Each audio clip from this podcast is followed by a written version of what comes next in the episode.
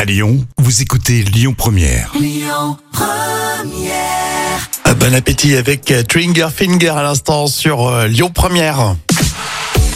Allez tout de suite, les actus euh, célébrités. Alors pour cette Saint-Valentin, euh, Jam, tu nous as euh, compilé des histoires racontées par les stars et les célébrités, c'est ça Et Eh oui, écoutez bien. Un jour, Julien Doré rentre chez lui. Alors, Mm. c'est la Saint-Valentin. Il est tout content d'aller voir sa chérie de l'époque. Alors, il entre et trouve son appartement vide. Sa veste en cuir préférée est complètement ruinée à coups de cutter. Alors, un peu choqué, Julien Doré se venge alors sur quelques affaires laissées par mademoiselle. Et ça se termine, bien sûr, en confetti. Mais il a eu le courage quand même de, de le dire, Julien Doré, c'est bien, vrai, hein, c'est très courageux. Alors quelle note tu mets Ah, moi, je mets 9 sur 10 hein, pour Julien Doré. C'est bien ça. œil pour œil, dent pour dent. C'est vrai que c'est un peu ton truc ça, Jam elle est comme ça, faut, Ah, Oui. pas, faut pas la chauffer. hein. Alors sinon, en 2017, euh, il y avait un match important euh, pour le Paris Saint-Germain en Ligue des Champions. Alors Nagui est fan euh, de l'équipe. hein. Alors il veut à tout prix participer à ce match dans les tribunes Mhm. et il demande à sa chérie de faire la Saint-Valentin la veille, le 13 février au soir. Et sa compagne, Mélanie, accepte Ouh, je crois que tu vas le tailler là, hein. complètement. tu mets combien 2 sur 10.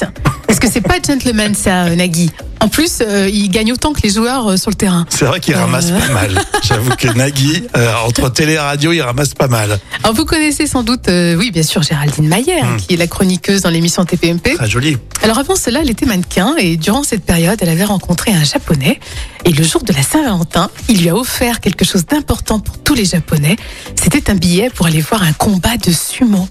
Alors c'est pas totalement glamour hein, pour euh, Géraldine Maillet, mais je respecte la culture.